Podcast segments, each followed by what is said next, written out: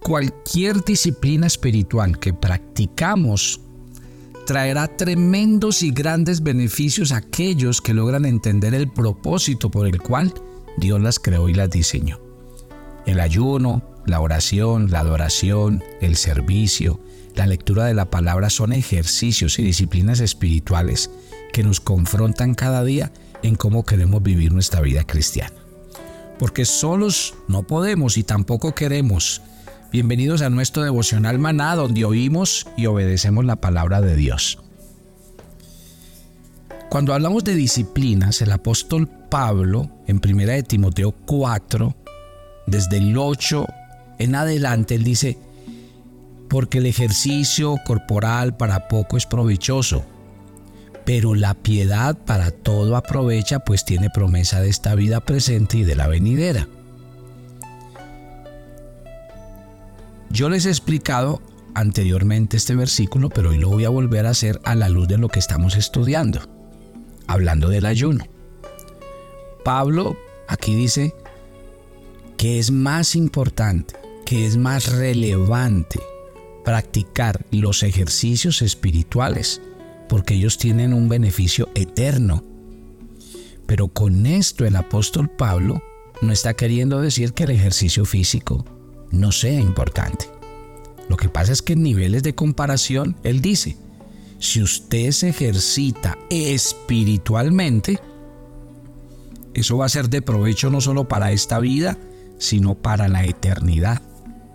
Y precisamente de eso se trata cada disciplina que nosotros podamos compartir con ustedes desde la palabra de Dios. Todas las disciplinas espirituales tienen recompensa en lo eterno.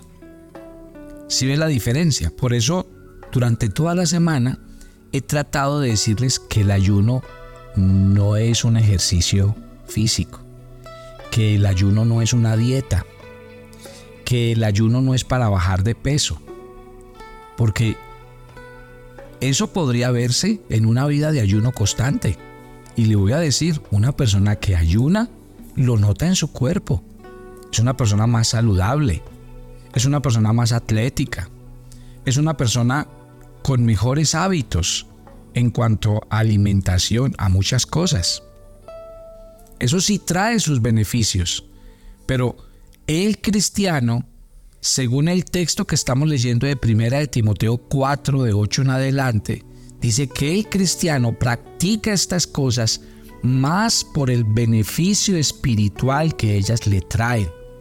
Entonces, ese es el punto crítico cuando hablamos de cualquier disciplina, llámese como se quiera llamar. Dios nos invita a hacerlo, porque es cierto, cuando una persona eh, quiere avanzar, pues tiene unas prácticas que le ayudan a avanzar. Miren que hay un texto en segunda de Timoteo, capítulo 2, a partir del verso 3.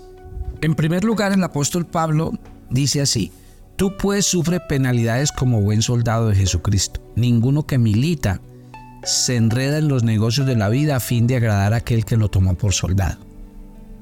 Un soldado debe prepararse para la guerra un soldado debe entrenarse para la batalla.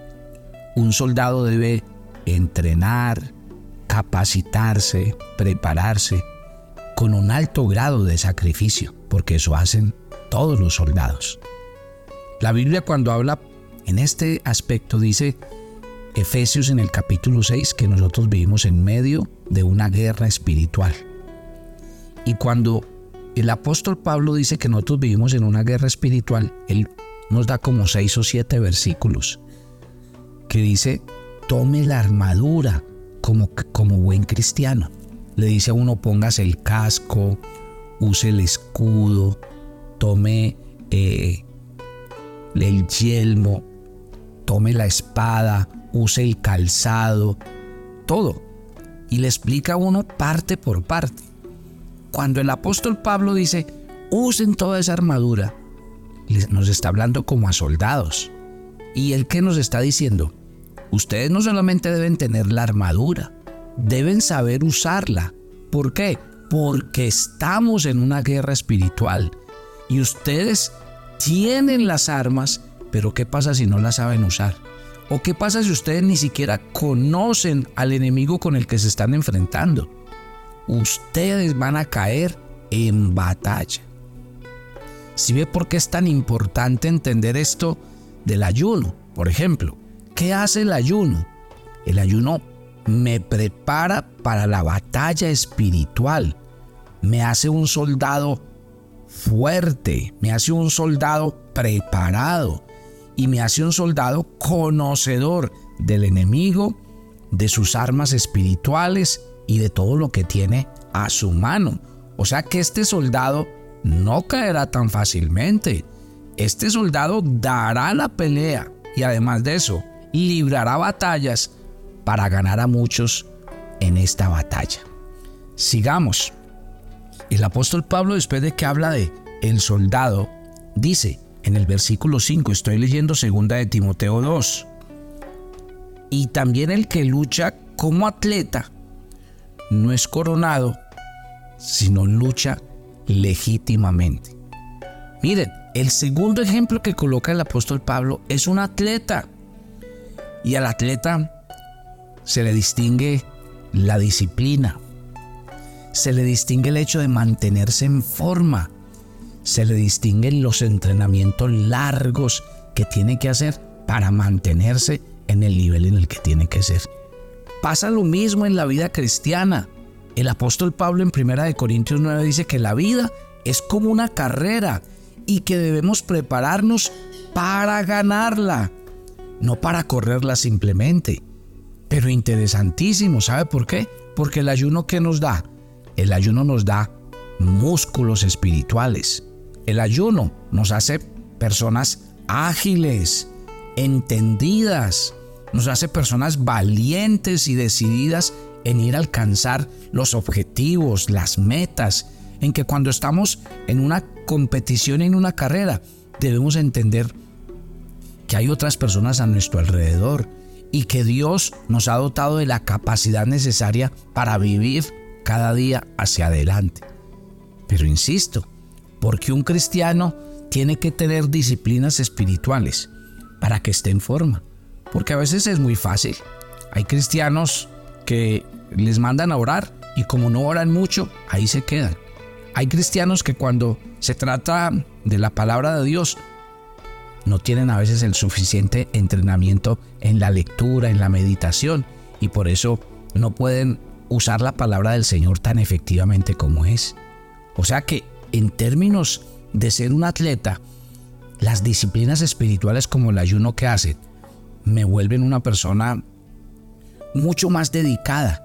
Y entiendo que la Biblia hay que leerla no solamente un ratico, por largos tiempos. Y por eso yo aparto estos ratos de ayuno para meditar largas horas, largos tiempos en la palabra del Señor.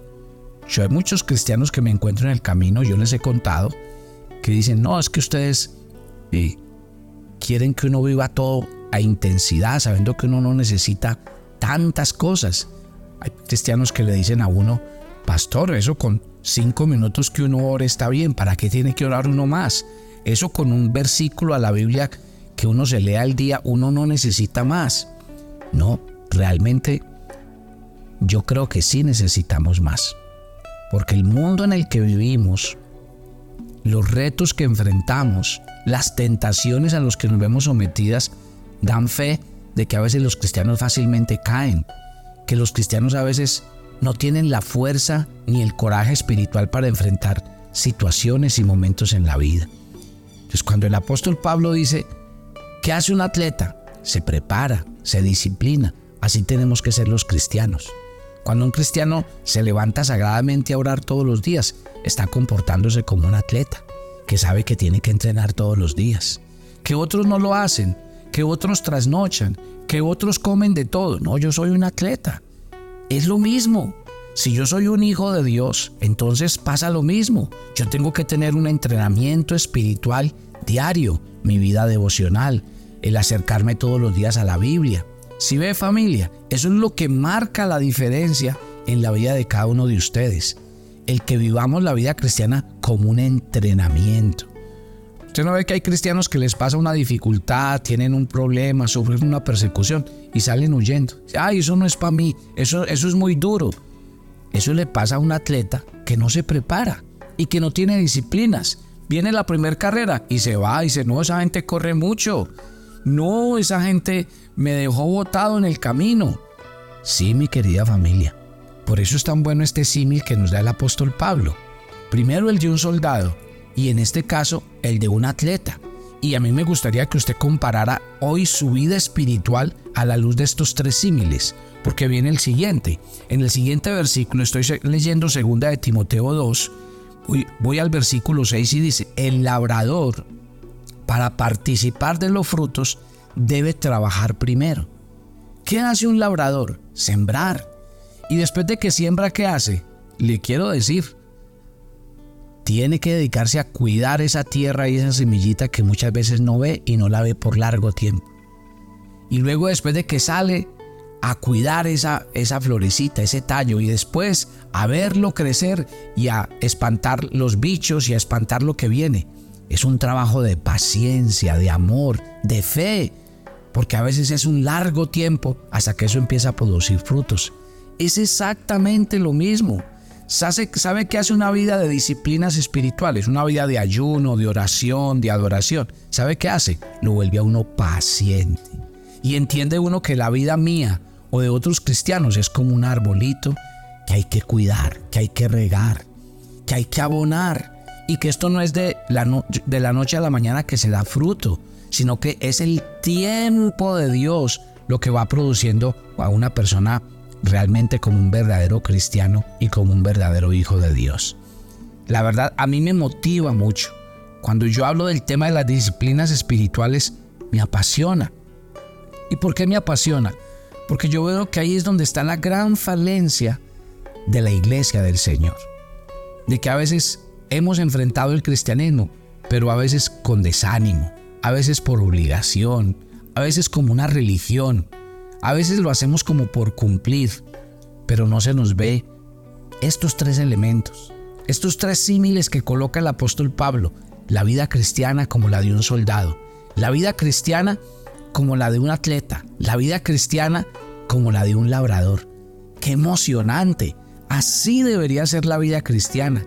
Y qué rico ver cristianos entrenándose, preparándose, estudiando. Qué rico ver cristianos apasionados por la obra, haciendo mejores cosas, buscando siempre que el reino de Dios se extienda y la palabra de Dios se conozca. Qué rico ver cristianos interesados en crecer, en madurar, en avanzar cada vez en su camino espiritual. Ese es el sentido de lo que Dios espera de cada uno de nosotros. Y por eso Dios nos entregó las disciplinas espirituales. Entre ellas, el ayuno. Mi invitación, después de una semana completa de hablarles de ayuno, practiquen el ayuno como algo permanente en sus vidas. Nosotros aquí en Maná ayunamos una vez por semana. Todos los martes empezamos a las 6 de la tarde y vamos hasta el 6 de la tarde del miércoles. Y a las 5 de la mañana usted encuentra una meditación, ahí oramos, estamos una horita, leemos la Biblia, oramos. Eso lo hacemos todos los miércoles a las 5 de la mañana. Madrugamos a orar, nos conectamos, oramos, leemos la Biblia y pasamos un tiempo hermoso. Los tres primeros días de cada mes hacemos exactamente lo mismo, ayunamos y hacemos transmisiones 5 de la mañana, 12 del día y 7 de la noche. Esa es nuestra rutina de ayuno. Entonces empezamos con los 7 días de enero, luego hacemos 3 días de ayuno al comenzar cada mes y semana a semana hacemos un día de ayuno. Estamos para acompañarle, porque sabemos que no es fácil solo, pero a lo que lo invitamos es a un camino de disciplinas espirituales que lo van a llevar a usted al crecimiento total. Antes de orar, mi querida familia, por cada uno de ustedes esta mañana, recuerden la dinámica que vamos a tener para que entonces estén preparados para el día lunes que empezamos. Nos vamos a conectar a las 5 de la mañana, 12 del día y 7 de la noche. Recuerden que a las 7 es en los grupos. Yo el día lunes que empezamos voy a estar en Atlanta. El día martes voy a estar en New York, el día miércoles en New Jersey eh, y del jueves hasta el domingo en la Florida, en West Palm Beach. Están los teléfonos, hay un link donde usted se puede inscribir si quiere asistir, háganos saber, pero muy atentos para que vayan y nos acompañen. Y los demás grupos Maná, todos los días a las 7 de la noche en cada una de las ciudades, nos vamos a reunir en las sedes. Usted puede ir y estar toda la semana allí y desde allá ver la transmisión y desde allí vamos a orar. Estamos, un detalle importante, recuerden que tenemos dos canales. El canal donde usted escucha el devocional se llama Devocional Maná, pero nosotros tenemos otro canal que se llama Ministerio Maná. La transmisión de los ayunos, 5 de la mañana, 12 del día y 7 de la noche, son por el canal Ministerio Maná. En el mismo canal de YouTube usted busca YouTube, Ministerio Maná, ahí está y ahí se conecta con nosotros. Padre, gracias por esta mañana. Y yo quiero hacer una oración, la verdad, de todo corazón te pido que cada oyente de Maná se convierta en eso, en un soldado, en un atleta, en un labrador. Que cada uno apasionado por las disciplinas espirituales que tú nos has enseñado en tu palabra, se sienta cada día emocionado, motivado, desafiado. La verdad que la vida cristiana no es algo ni feo, ni aburrido, ni aquí estoy porque practico una religión, no. Realmente este es un camino de crecimiento, de ver la gloria de Dios y de ver milagros. Gracias por desafiar el corazón de todos. Y eso has logrado hacerlo con esta semana de ayuno. Y yo sé que vas a despertar otras disciplinas espirituales más en nuestras vidas. Bendigo a cada oyente, oro por ellos, oro por sus vidas, por su salud y oro para que Dios cada día les guarde y les santifique por completo en Cristo Jesús. Y yo los espero mañana en nuestro viernes de oración hermana. Bendiciones para todos.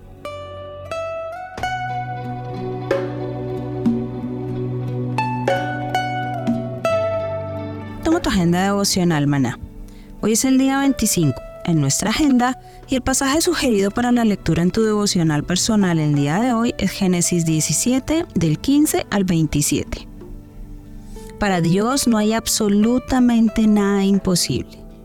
Si es conforme a su voluntad, hará milagros en nuestras vidas.